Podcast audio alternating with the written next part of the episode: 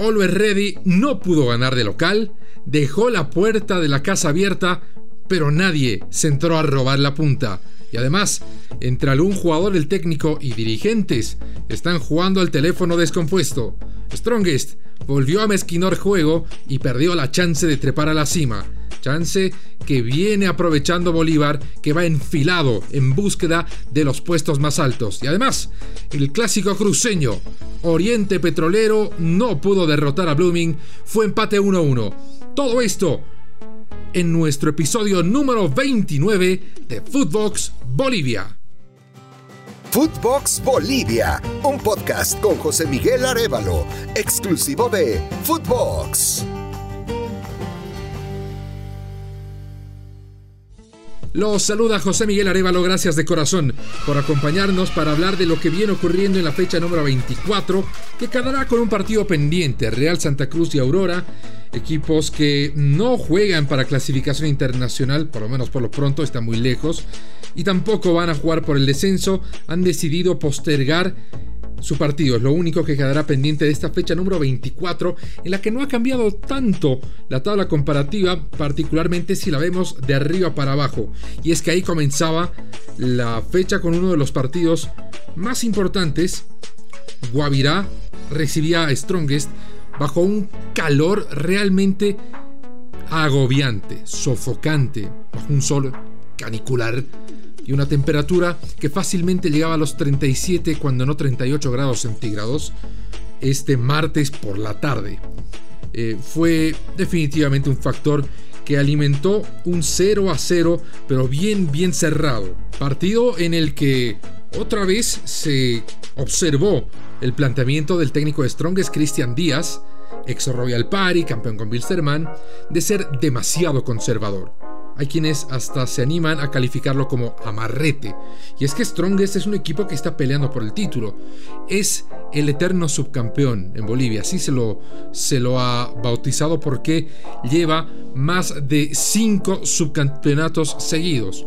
Claro, para las arcas de Strongest eso es lo de menos porque viene cosechando los premios más altos de la Copa Libertadores de América y bueno, ya los títulos los tiene en la historia, lo que importa para Strongest y para la gran mayoría es asegurar la economía, por lo menos la del próximo año. No pudo pasar de la victoria contra un equipo que es el último clasificado a copas internacionales. Guavirá está octavo, se iría a la Sudamericana. Fue un 0 a 0, pero bien, bien redondo. Quedó con la intranquilidad de Strongest de que podía haber ganado. Y es que en los minutos finales del partido, si no fue el arquero eh, de Guavirá, Said Mustafa, que sacó tres balones de gol, eh, estaría festejando el Tigre el liderazgo de la tabla. ¿Por qué? Porque al día siguiente jugaban dos rivales directos, Always Ready, puntero de la tabla, e Independiente de Sucre, de la capital, que está tercero, pero con la misma cantidad de puntos de Strongest. Jugaron en el Estadio Municipal de El Alto, la ciudad contigua a La Paz, con un poco de mayor altitud, donde Always Ready había sido prácticamente imbatible, pero venía en casa de empatar con Bilsterman. Y oh sorpresa, volvió a empatar contra un aguerrido independiente en un inopinado empate. Era muy muy difícil apostar a que estos dos equipos repartirían puntos. Obviamente el favorito era, y si volvieran a jugar lo va a volver a hacer, Always Ready, pero eh, no encontró la victoria. No encontró el camino y terminó casi que conformándose con un empate que lo logra al minuto 59 Carmelo Algarañaz con un gol de Rabona, que fue un golazo, pero estuvo no una sino dos veces en ventaja el equipo visitante. Y es que el técnico de Always Ready, Pablo Godoy, atraviesa una situación bien bien particular, bien propia del fútbol boliviano que, a ver, la voy a explicar en lo que sucedió en la cancha. Para el partido, el técnico Godoy apeló a una línea de tres, algo inusual en Oliver Ready. Línea de tres, dos laterales, eh, tres volantes, dos atacantes. En esa línea de tres se encontraba el eh, defensor costarricense Harold Cummings, que no había sido titular últimamente, perdón, el panameño eh, Harold. Y en determinado momento del partido se escuchó desde la tribuna un insistente pedido para reemplazarlo, antes de que termine la primera parte. Ojo, antes de que termine la primera parte y cuando el partido estaba 1 a 0 a favor de Independiente. Ese pedido no venía de un grupo de hinchas cualquiera o de un grupo de espectadores cualquiera. Era un grupo cuyo centro es el presidente de Always Ready, Andrés Costa, y quienes lo rodeaban, sus directivos, que insistían, insistían para que, primero, el técnico cambie el sistema de juego y segundo, retire Harold Cummings para que sea sustituido por el colombiano Alex Rambal. Eh, definitivamente hay algo de responsabilidad en Harold Cummings en el primer gol, pero eh, obviamente va muy, muy lejos el presidente como para exigir el cambio. Al final de cuentas, el técnico es el que decide y es el que arma el equipo. Idealmente. Al minuto 37, finalmente Pablo Godoy sucumbe al insistente, a la insistente exigencia del presidente de Ready que venía desde la grada, saca a Harold Cummings, mete a Alex Rambal, cambia el sistema y se desata algo muy, muy curioso. Por supuesto, Harold Cummings, como cualquier jugador, se molesta al salir de la cancha y le recrimina al técnico el que lo haya sacado. Desde la interna cuentan que le echó en cara a Pablo Godoy que no fue él el que hizo el cambio y que se dejó imponer el cambio con el presidente del club. Bueno, hasta ahí la anécdota, el partido terminó 2 a 2, reparto de unidades. Eh, ¿Qué pasó con Harold Cummings? No se volvió a presentar a la práctica. Y hay mucha molestia, cuando no incertidumbre también, en la dirigencia de Always Ready todo parece indicar que el panameño tiene las horas contadas en el equipo millonario.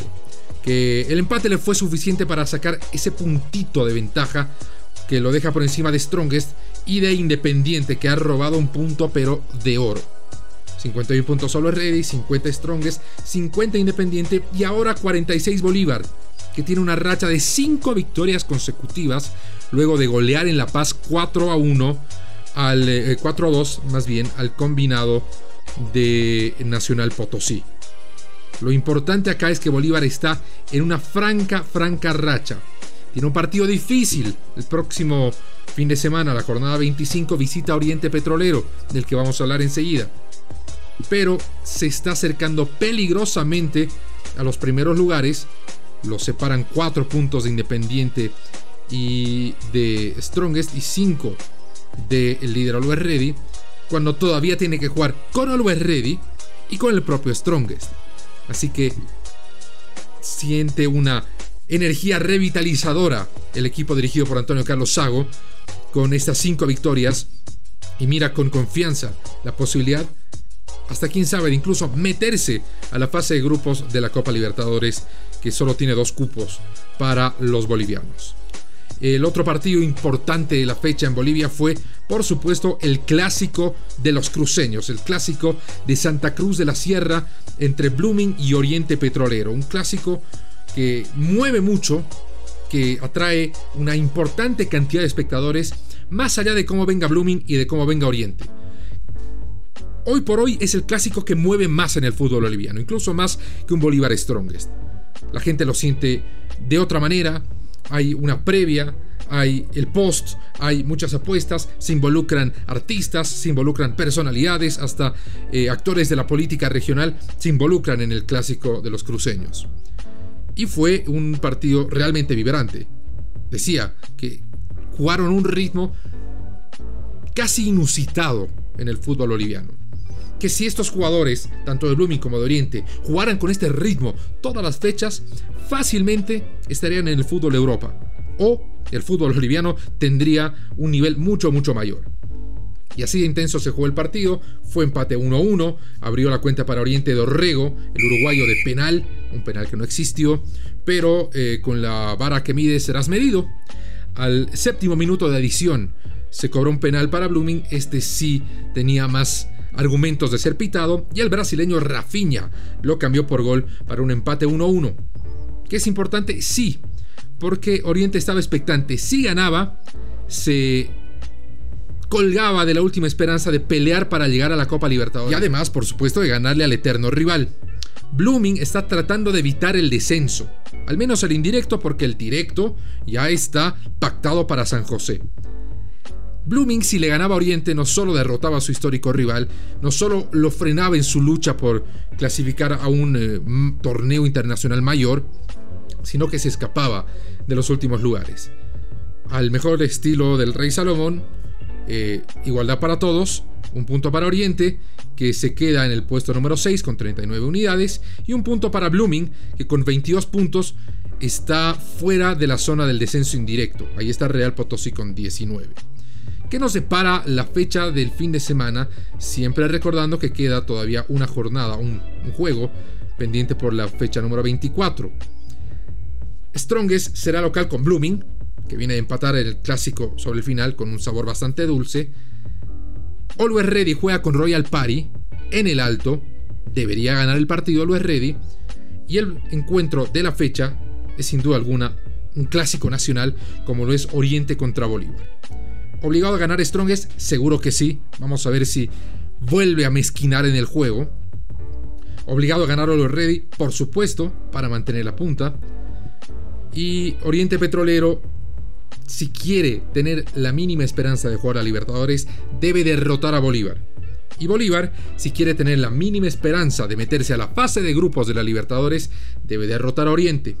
¿Por qué dejo un lado Independiente? Porque juega el lunes en casa, en Sucre, contra San José, que se debate entre reunir fondos para viajar a sus siguientes partidos y completar el torneo boliviano. Bueno, el lunes tendremos un panorama mucho, mucho más claro de cómo va avanzando este torneo boliviano cuando ya estemos a menos de cinco fechas del desenlace de una de las versiones más, más cerradas y disputadas de la primera división boliviana. Bueno, mis amigos, es todo el tiempo que tenemos por hoy. Les agradezco de corazón por habernos acompañado en este nuestro episodio número 29. Les recuerdo que tenemos nuevos episodios de Footbox Bolivia todos los lunes y viernes, disponibles en su plataforma de podcast favorita. Soy José Miguel Arevalo y será hasta siempre. Un fútbol de altura. El fútbol boliviano como nunca antes lo habías escuchado. Noticias, análisis y entrevistas. Además del Camino de la Verde rumbo a Qatar 2022. Acompaña a José Miguel Arevalo los lunes y viernes en Footbox Bolivia, podcast exclusivo de Footbox.